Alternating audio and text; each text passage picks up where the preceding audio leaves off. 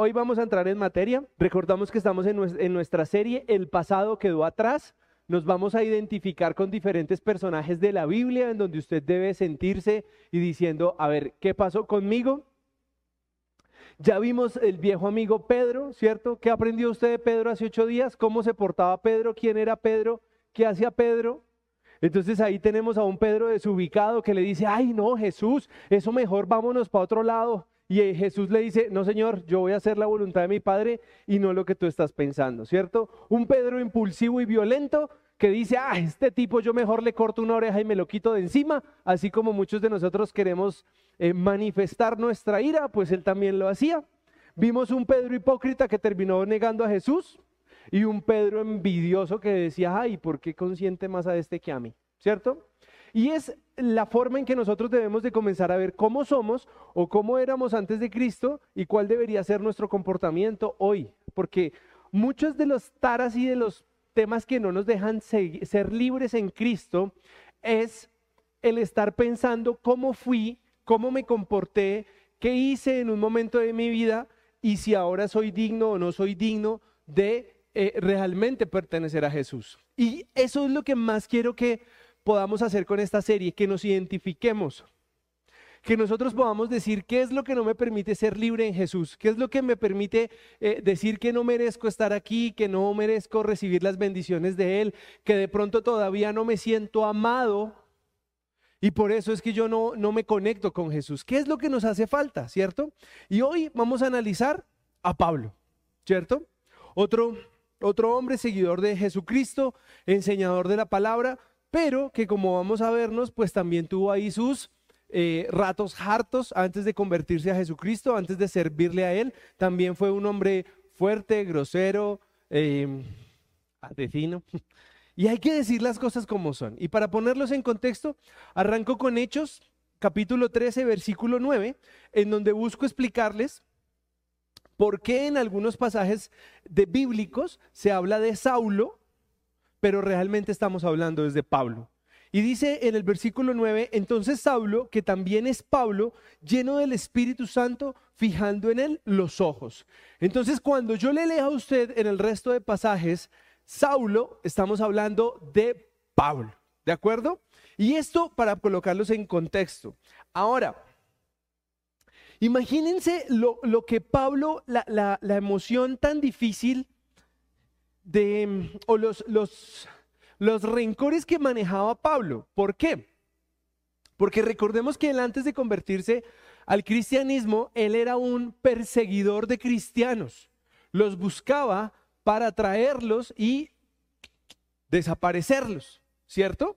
Y muchos de ustedes dirán, no, yo no creo que una persona que haya logrado seguir a Jesucristo haya podido tener esos pensamientos tan malvados. Y yo les traje un ejemplo muy concreto.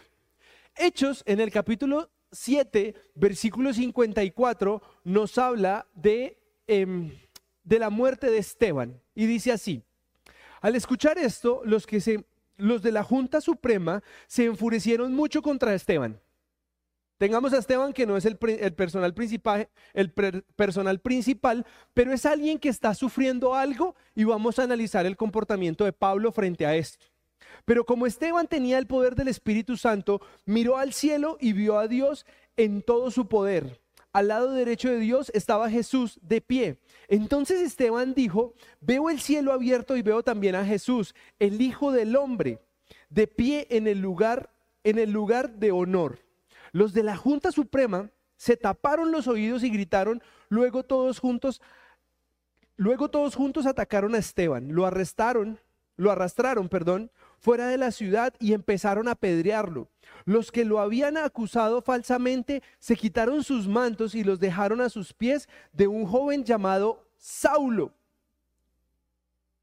Mientras le tiraban piedras, Esteban oraba así, Señor Jesús, recíbeme en el cielo. Luego cayó de rodillas y gritó con todas sus fuerzas, Señor, no los castigues por este pecado que cometen conmigo. Y con estas palabras en sus labios murió. ¿Murió quién? Esteban. Tremendo corazón. O sea, lo encendieron, pero eso es enseñanza de otro lugar. Por ahora no. Pero miren lo que pasa con, con Saulo. nuestro personaje de hoy, Pablo. Saulo vio cómo mataban a Esteban y le pareció. ¿Qué pasó? Y le pareció muy bien. ¿Qué piensan ustedes? Ojo pues a lo que está sucediendo acá. Entonces, una injusticia. Están matando a alguien que cree en Jesucristo y, y Saulo dice como, ah, pues sí. Pues bien, ¿no? A la fija se lo merecía. Y usted va a decir, no puede ser. Sí, eso pasa. Y yo quiero traerlo a un contexto rápido. ¿Quiénes de los aquí presentes un día dijeron, uy, es que esos cristianos son una mamera? uy, qué pereza ser cristiano. Uy, mire, tan aburridor me vive llamando a toda hora, vive con esa Biblia debajo del brazo. Y mírelos orando por esos alimentos. ¿Alguien se identifica? Yo sí. ¿Cuál es la diferencia con él? Hoy nosotros hemos aprendido ciertas cosas que honramos, respetamos y profesamos, pero algún momento nos burlamos. Yo me burlé. Yo me burlaba de cómo la gente iba a la iglesia en corbata y luego duré 10 años yendo en corbata. Me tuve que medio tragar las palabritas. Pero miren que no es nada diferente a lo que nos pasa. Hoy mucha gente ve a una mujer orando por su hogar, por su matrimonio y dice, ¡ja! Tan pendeja. Hoy ven cómo nosotros queremos enseñarle a nuestros hijos chiquitos a orar y muchos nos dicen, hm, tan pendejos, ¿a qué le oran? Y es lo que hoy vivimos. Hoy en los colegios, ¿qué nos quieren enseñar? ¿Oración? Hoy la Biblia fue sacada de los colegios, la Biblia fue sacada de los entes gubernamentales, porque ya los principios de Dios, hoy, fo. ¿Cuál es la diferencia con un hombre que ve que están matando a un injusto y le parece bien? Es lo mismo. Hoy ya, ya tenemos aborto legal a la semana 24. Seis meses. Y hoy hacemos como, ah, bueno, Está bien. Pero yo quiero que ustedes miren cómo nosotros hoy hemos comenzado a, tomar la misma posición que tiene Pablo en esto. Porque Pablo estaba viendo que estaban matando a un hombre creyente. Un hombre que mientras lo estaban apedreando decía, veo a Dios, veo al cielo y veo a Jesús al lado de Dios. ¡Wow! ¿Y qué hacía la gente? Acabarlo. ¿Y cuál fue la, actitud de Pablo? ¿Cómo es que hacen ahora? Eso es lo que pasa. Y entonces muchos de nosotros hacemos como, ay, pero Pablo, ¿qué le pasa? Pues es lo mismo que nos pasa a nosotros. Hoy nosotros tenemos una, red de tráfico de, de, prostitución infantil en Cartagena, de las más grandes del mundo, y todo el mundo dice, ay, pues es que si no hay para más. ¿Perdón?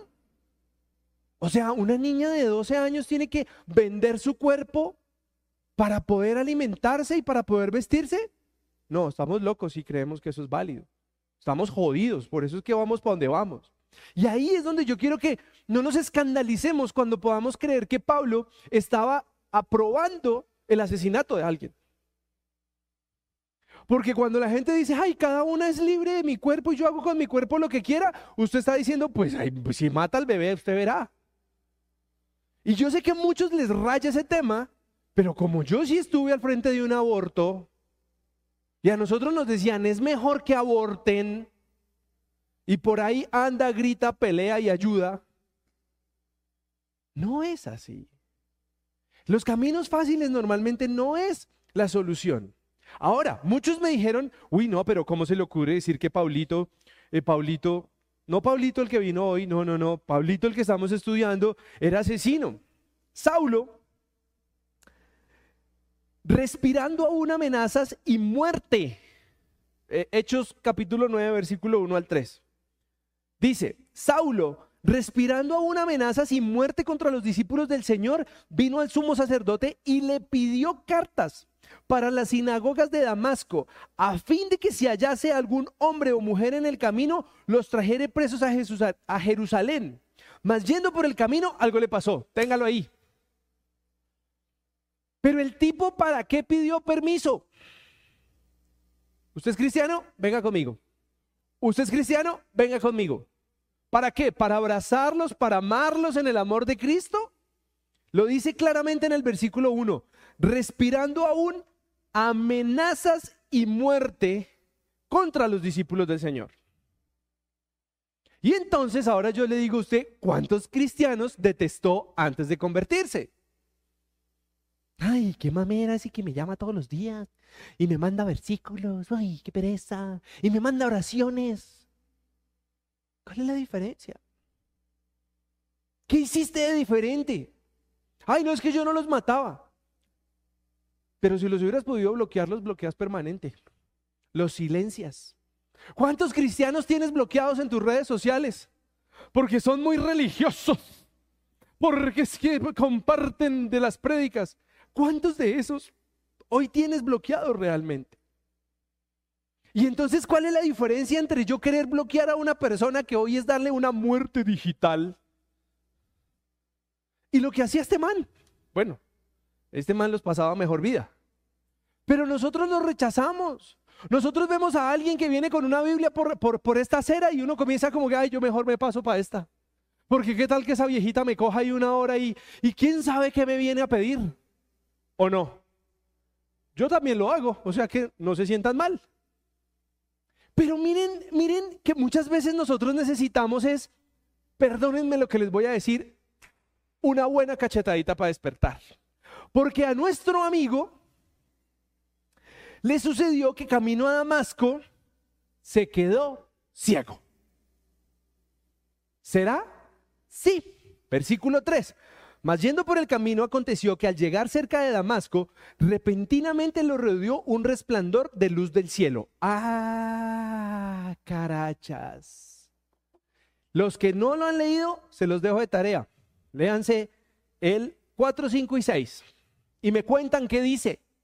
Y me cuentan qué pasa.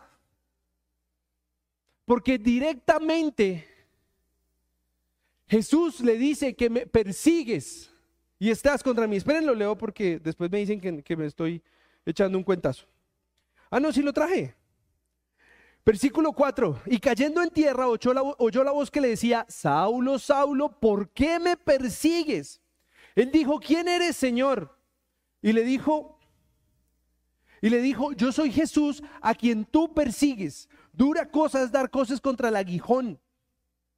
Él temblando y temeroso dijo, Señor, ¿qué quieres que yo haga? Ay, ¿dónde está el machito? ¿Dónde está el que cuántos son y a cuántos nos tocan y yo los despeluqueo a todos?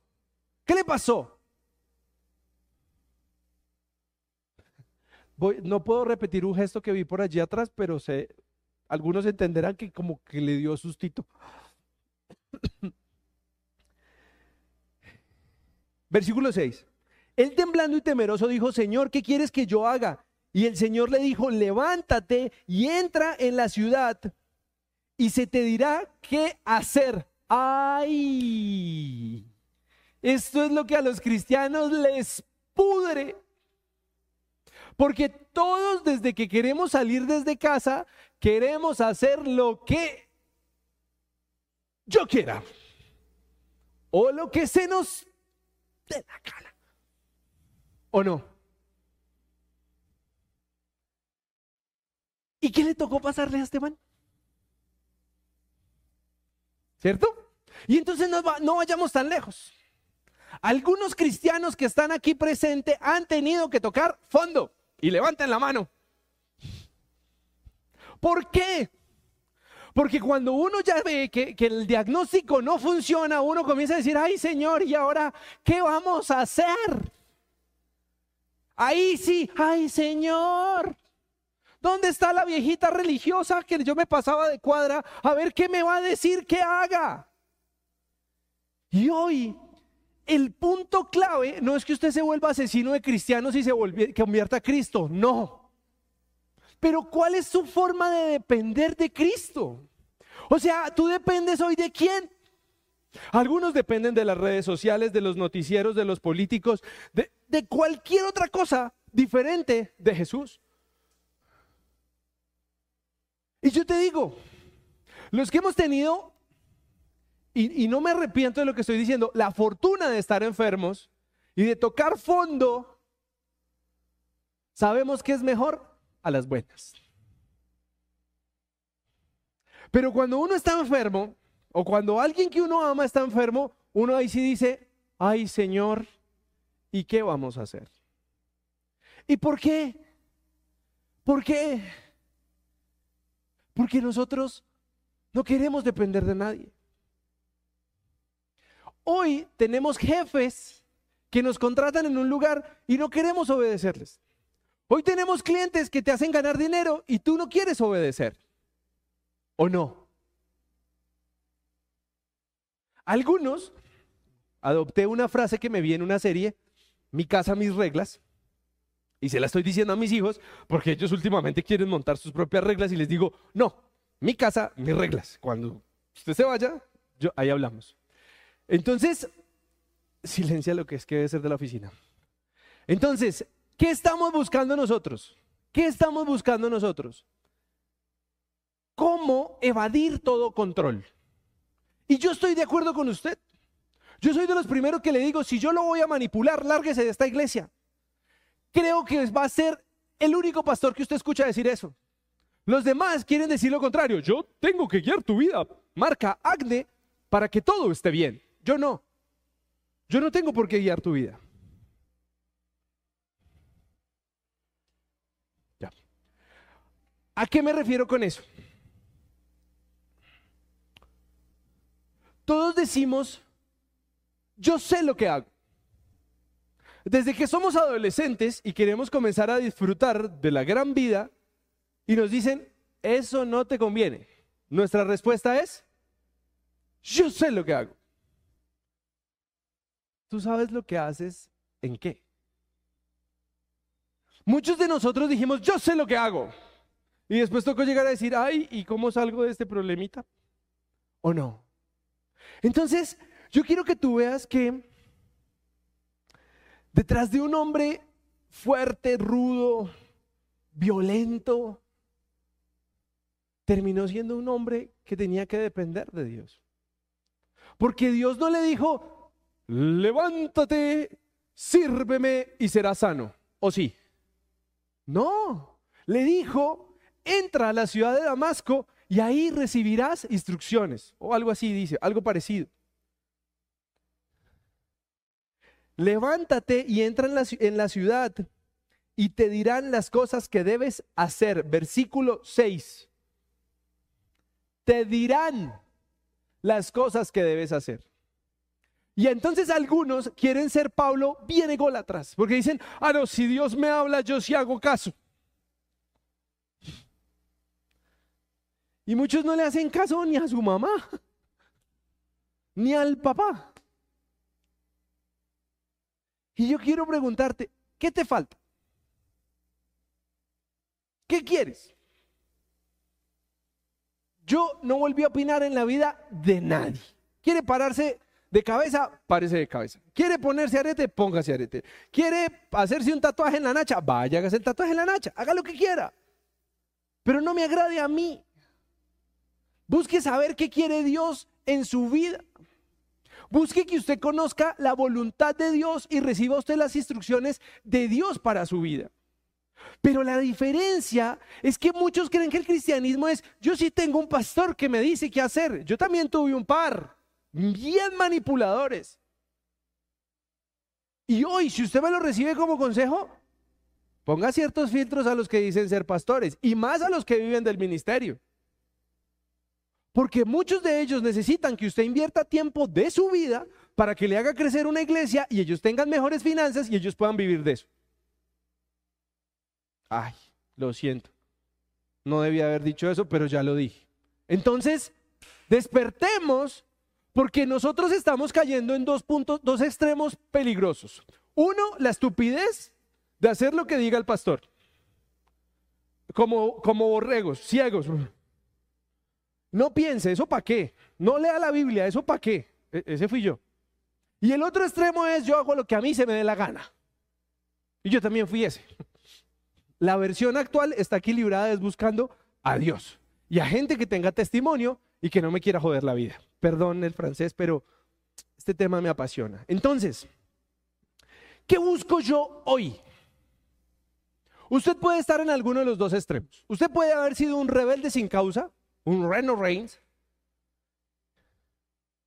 que usted no le hizo caso a nadie. Usted se hacía el tetero solo. Creo que el pañol no se lo cambió solo, pero no le voy a matar sus, sus anhelos. Pero tampoco puede ser un bobo que la gente te manipule. No puedes caer ahí, porque no es de Dios. Y yo quiero hoy llevarte a que tú puedas encontrar esa necesidad en tu vida que hoy tienes. Yo no quiero que te pase nada malo en tu vida. Yo no quiero que estés enfermo, yo no quiero que estés en ruina, yo no quiero que te estés separando. Yo ya pasé por todas las anteriores. Yo estuve enfermo, estuve a punto de separarme, estuve quebrado, tuve papá enfermo, tuve esposa enferma. He tenido cualquier cantidad de cosas que han pasado en mi vida y yo no quiero que tú tengas que llegar a ese punto. Porque yo llegué en un punto donde mi hijo estaba muy mal y no había que hacer, humanamente no había que hacer. Yo no quiero eso para ti. Pero yo sí quiero que hoy tú te preguntes, ¿por qué no quiero obedecer a Dios? Y cuando reitero, no, no tomen el obedecer a Dios como, ve y diezmas al pastor. No. Respeta la vida. Ama al prójimo. Eso es lo que yo estoy diciendo, lo que enseña la Biblia. No lo que repiten en muchos lugares para hacer que las personas se comporten de una u otra manera. ¿Por qué no lo quieres hacer? ¿Cuántas veces dice honre a sus padres? Y lo pongo todas las veces de ejemplo. No existen. ¿Por qué? Quieren ser prósperos, pero no son buenos administradores. Quieren tener una buena salud, no se cuidan. Entonces, ¿por qué somos tercos? Y miren, miren lo hermoso después de todo lo que vive este hombre y cómo nos muestra la Biblia cómo su pensamiento cambió. Segúndate de Timoteo, capítulo 4, versículos 7 y 8. He luchado por, por obedecer a Dios en todo. ¿A quién? ¿Al pastor? ¿Al diácono? ¿Al apóstol? No, a Dios. Y lo he logrado. He llegado a la meta y en ningún momento he dejado de confiar en Dios. Sé que Dios es un juez justo y que cuando juzgue a todos me dará una corona como premio a mi obediencia. Y no solo a mí me la dará, sino también a todos los que esperan con ansias su regreso. Miren cómo la mente de un hombre puede cambiar cuando decide obedecer a Dios. Y lo más difícil de obedecer a Dios es que uno cree que es un pendejo. Porque hoy dicen, no, no, no, seas fornicario, no sexo antes del matrimonio. Ay, eso es de retrógrados, eso es de abuelos. Hay que probar porque qué tal que uno no se entienda. Allá algunos se ríen. Bueno, está bien, siga la vida loca. Pero, ¿por qué nosotros somos así? ¿Por qué nos cuesta tanto?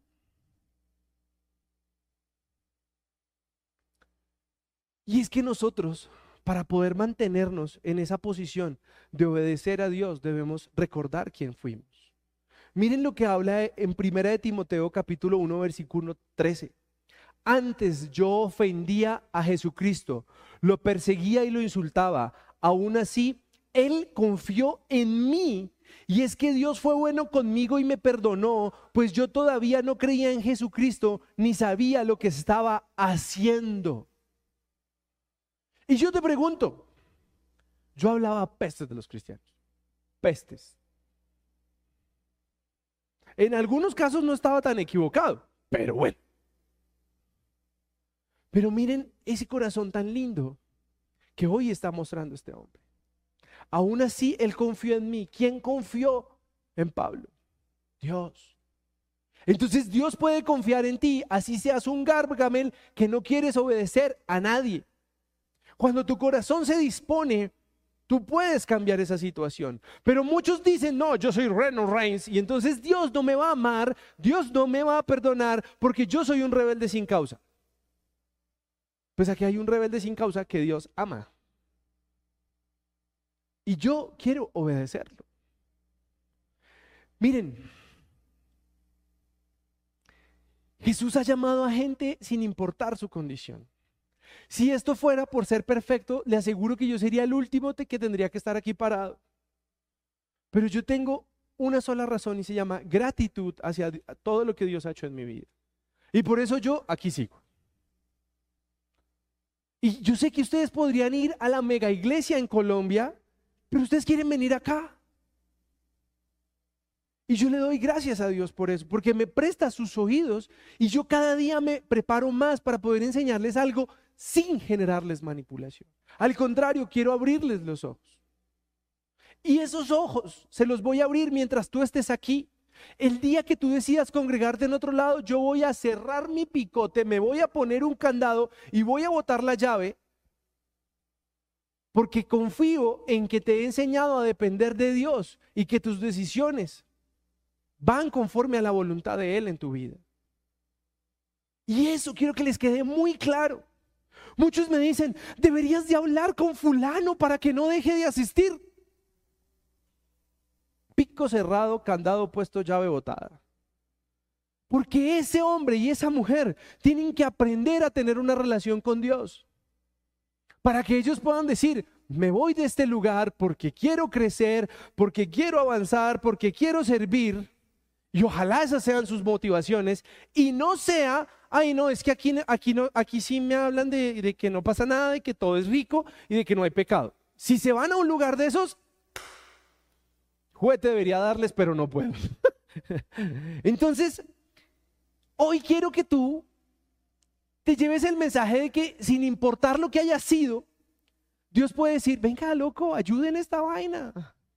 Estamos en una juventud loca, estamos en una sociedad que destruye, que, vemos bebés botados en canecas, que eh, las mamás dejan niños encerrados a los dos años, que regalan sus niños. Hoy está de moda alquiler el vientre para tener un hijo sin mamá. ¡Qué locura! Pero no, es que tú tienes que ser de mente abierta para entender que la sociedad es esto. No, esto no es la sociedad. Esto es lo que está destruyendo la sociedad. Y yo quiero que tú logres reafirmar que el tema no es conmigo. El tema no es con una iglesia. Miren cómo explica la real conversión de Pablo en Hechos 22, versículos 6 al 10. Aquí repite un poquito lo que les leí en la otra versión. Y se los voy a leer desde el 7. Caído, eh, lo está hablando el mismo Pablo, caído al suelo, escuché una voz que me decía, Saulo, Saulo, ¿por qué me persigues? Yo pregunté, ¿quién eres Señor? La voz me dijo, yo soy Jesús de Nazaret. Es a mí a quien estás persiguiendo. Los amigos que lo acompañaban vieron la luz, pero no oyeron la voz. Entonces pregunté, Señor Jesús, ¿qué debo hacer? Esa debería ser su pregunta hoy. El Señor le dijo, levántate y entra en la ciudad de Damasco, allí te dirá, se te dirá lo que debes hacer. Y yo quiero preguntarte hoy, ¿a quién quieres seguir escuchando? Si yo te estoy llevando a la destrucción de tu hogar, no me escuches más. Si yo te estoy llevando a la mala educación de tus hijos, no me escuches más. Pero por más loco que yo esté y por más acelerado que sea, normalmente lo que enseño lo enseño basado en la palabra. Pero muchos de ustedes no quieren escuchar. Y yo quiero decirles, ¿por qué tenemos que llegar a estar en posiciones incómodas? ¿Cómo se puede sentir uno perdiendo la vista? Imagínese la impotencia de que usted no vea. Repito, Dios nos guarde a todos para no tener que llegar a ese punto. Pero este hombre tuvo que llegar a este punto. Y discúlpeme la pregunta para los conocedores del pasaje. ¿Se le quitó la ceguera a los dos minutos? No. Un par de días estuvo ciego. Entonces, hoy quiero que tú te lleves el mensaje que no es ser ese Pablo que quiere hacer lo que se le da la gana, sino es querer depender de Dios, de Dios. Y quiero que terminemos con esto. Hay veces cuando hemos querido mostrar en nuestra vida que somos independientes, fuertes, rudos, eh, toscos, que no nos vamos a dejar dominar de nadie, cuando llegamos al Evangelio nos da vergüenza. Muchas veces sentimos que esa personalidad que Dios está desarrollando en nosotros, que es diferente, que quiere hablar diferente, que quiere eh, expresarse diferente, que en algún momento quiere hacer una oración por alguien, nos incomoda a los que hemos sido rebeldes por siempre. Decimos, ese no soy yo.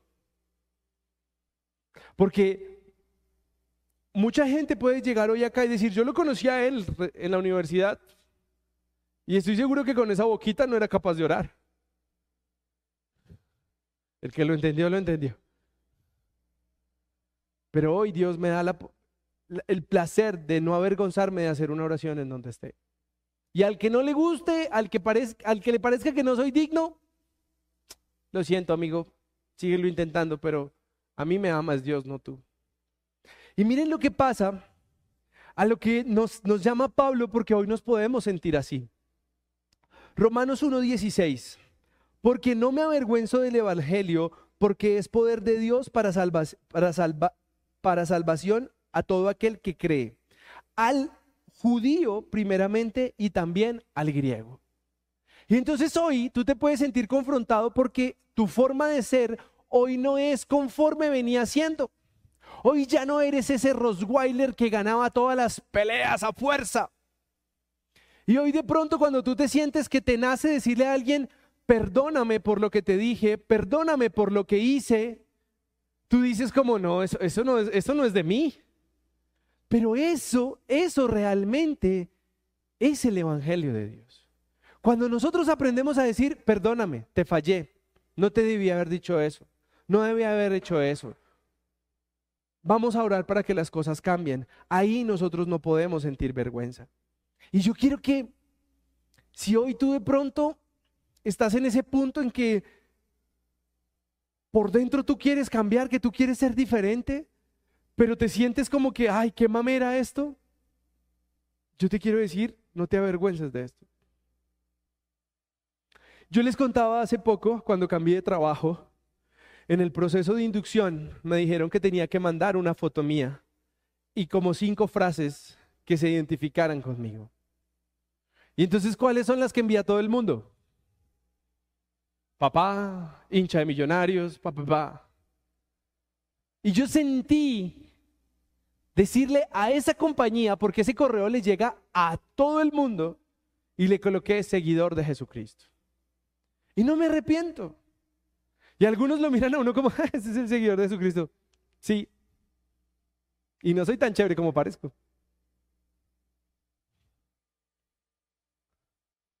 Pero no me avergüenzo de eso, ¿saben?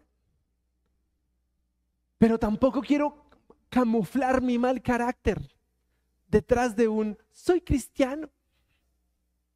Hay muchos que durante este trabajo han visto un tipo parado en una sola línea, cumpliendo con mi deber, para lo que fui contratado.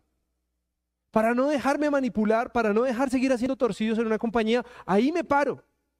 Y que sea hijo de Jesucristo no significa que le voy a decir, hermano, te voy a decir que no. No, no se lo voy a decir así. Le voy a decir, esto no lo autorizo. Mira cómo lo vas a hacer, pero no lo voy a hacer. No está en mi alcance, no estoy de acuerdo con lo que estás haciendo, no me parece. Pero hoy la gente se está confundiendo que ser cristiano es ser el pendejo que se deja manipular de todo el mundo. Y eso no es. Eso no es. Porque yo no quiero agradar personas y yo no agrado personas. Si yo, de cada feedback que yo recibo, ajustara mis prédicas, esto estaría lleno. Ay, pastor, es que usted habla mucho del pecado. Sí, y lo voy a seguir haciendo. Pastor, usted habla del mal carácter. Sí, y lo va a seguir haciendo. Pastor, usted habla mal de otras iglesias. Sí, y lo va a seguir haciendo. ¿No quieres escuchar eso?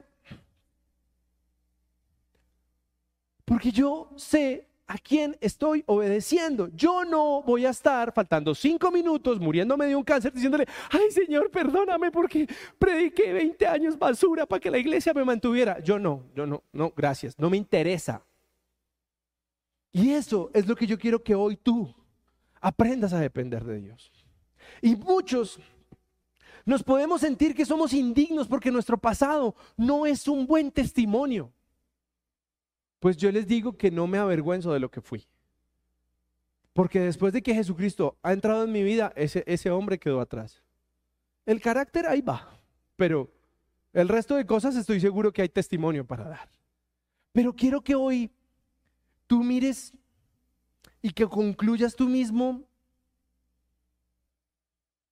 en esos dos personajes que llevamos, Pedro y Pablo. ¿Cuál es tu otro error? ¿Cuál es ese otro error que tú dices, ay, es que Jesús a mí no me perdona porque yo soy así? Eran hombres que querían acabar con todo. Y yo quiero que hoy tú puedas decir, Señor Jesús, sí, yo, si tú usaste a ese par, yo quiero que me uses a mí. Yo quiero que pueda ser yo vida para otra persona, que podamos ser luz a otras personas que hoy se están perdónenme lo que voy a decir, están detrás de una aceptación, de una aprobación, de que un pastor le diga, bienvenido a esta congregación. Mándenlos al carajo. Necesitamos sacar esa gente de ese lavado mental que les hicieron que si no agradaban al pastor no son dignos para Dios. Eso no es así. Y hoy por eso yo soy tan enfático en lo que predico. No dejen que les manipulen su cabeza diciéndole, si tú sigues comportándote así, no eres digno de ser hijo de Dios. ¿De verdad? Así no funciona. No funciona así. Y hoy veo como mucha gente tiene testimonio, tiene amor por Dios, quiere hacer las cosas bien y tiene el pico callado. Y yo pregunto, ¿qué le falta? ¿Qué te falta? Tienes todo para decirle a la gente, no para que vengan acá, para que su vida cambie. Y ustedes deberían de tomarse esto real. Hoy la reflexión que quiero dejarles es, ¿qué te aleja de Jesús? ¿Tu pasado? ¿Tu familia? Ay, es que yo fui no deseado. Ay, pues, qué gran sorpresa. Ay, no. Pues muchos pudimos haber sido gol. ¿Y qué pasa? No, es que a mí mi abuelita me quitó el chupo de chiquito. Ay, es que yo me hice pipí en los pantalones. Es que a mí me daban compota de auyama. Ay, pobrecito, pero... No. Eso no es delicia. No mentiras, de, espinaca. Lo que haya pasado. Pero todos decimos, no, es que mi abuelita nunca me quiso. Hermano, ya. Esa fue la abuela que le tocó, ese fue el papá que le tocó, esa fue la mamá que le tocó, pero usted ya está lo suficientemente grandecito para tener su relación con Dios.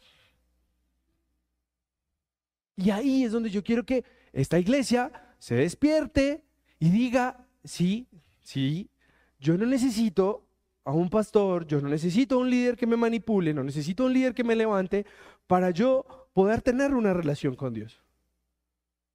Eso, táchelo, destruyalo. Si yo le puedo servir en algo para cuando tú estás confundido, mi casa y yo serviremos al Señor. Ahí estamos. Pero no te puedo yo generar una relación con alguien.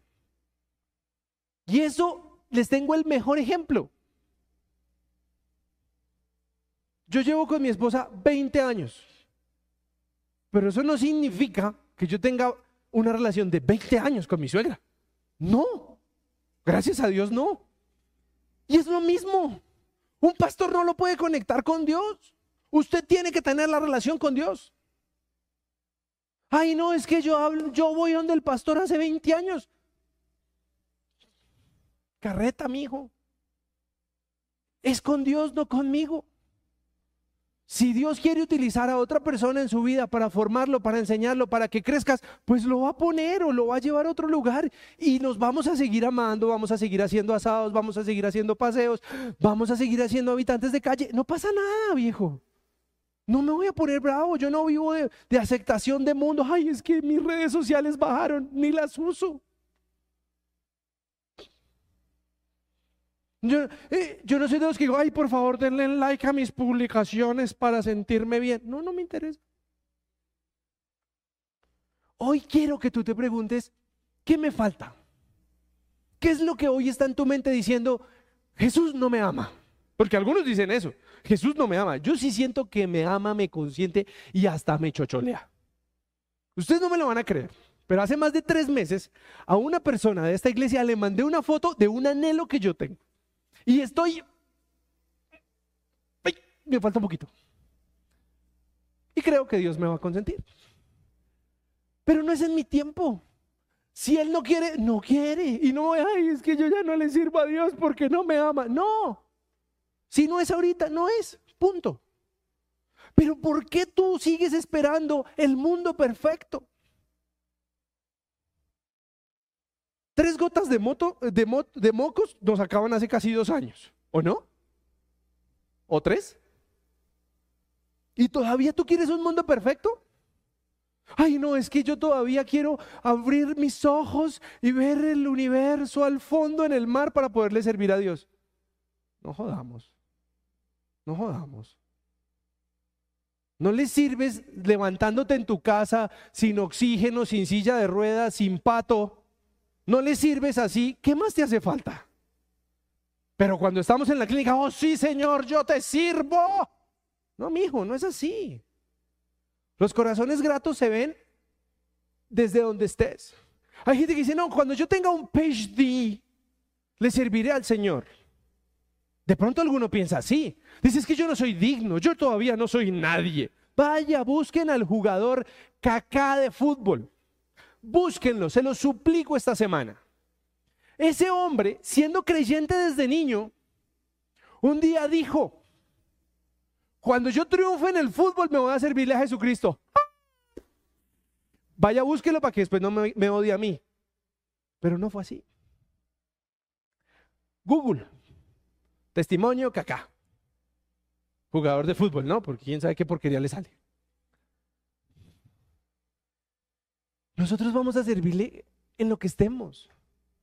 Hoy, hoy, hoy servimos a Dios dando tamales. El día que podamos dar lechona, pues más lo vamos a servir con gozo. Y un día vamos a dar eh, cóctel de camarones. Pulpo. ¿Por qué no? Es que la gente de la calle no puede comer pulpo. ¿qué? Sí, pues nos va a salir más caro, pero algo vamos a hacer.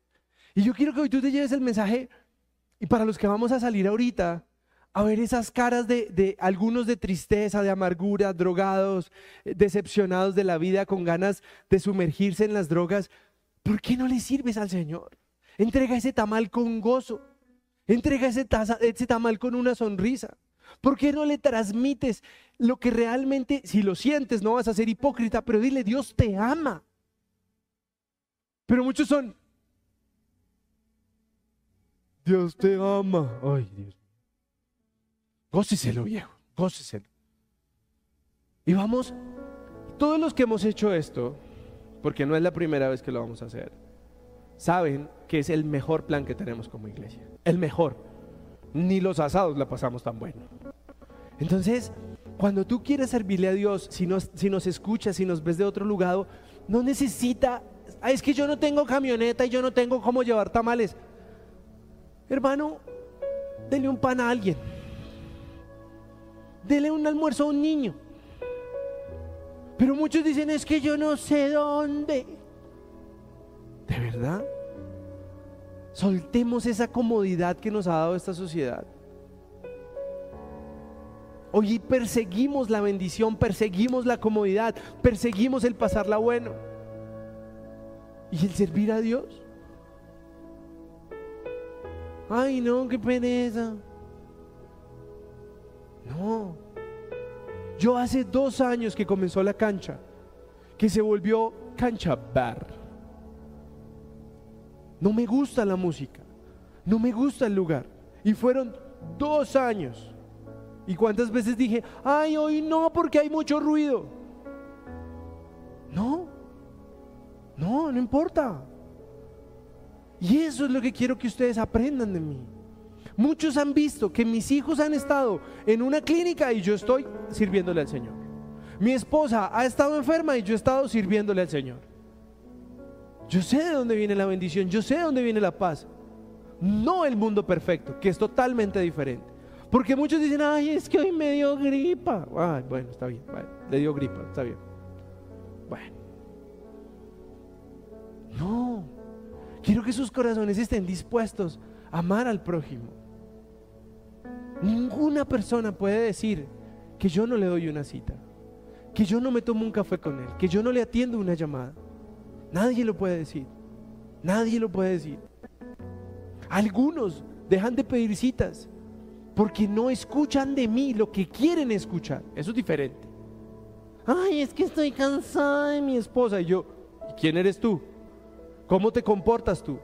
¿Cómo le hablas tú? ¿Cómo ayudas tú con tus hijos? Ay, es que el pastor no me entiende. Entonces vaya a otro lugar que le pidan diezmos para tener cita con pastores y que le digan lo que usted quiere escuchar. Vaya, allá lo veo. Pero yo no lo voy a hacer, viejo, ¿no? Y hoy quiero que tú saques de tu cabeza todas las cucarachas que tienes pensando que tienes que ser perfecto para poderle servir a Dios, porque no es así. Si fuera así, yo no podría estar aquí parado. Yo soy el que más defectos tengo y el que peor pasado puedo tener. Pero tú si logras tener ese corazón de estos dos hombres que hemos visto en estas dos enseñanzas, estoy seguro que puedes hacer eso y mucho más. Tu familia te ve, tu familia te observa, cómo eres, cómo oras, cómo reaccionas, cómo piensas, cómo ayudas. Y muchos dicen, ay, es que mi familia no quiere venir. Ellos te conocen. Ahora, mi invitación es que podamos cerrar con una oración para que nos liberemos de lo que nos presiona. Desde chiquitos nos infundieron a ser perfectos. Tú tienes que hablar perfecto inglés, tú tienes que ser muy bueno en matemáticas, tú tienes que leer perfecto. ¿Cuál perfección? ¿Qué es la perfección? ¿Dónde están los compañeros que se graduaron con honores en su colegio? ¿Dónde están los becados de, la universidad?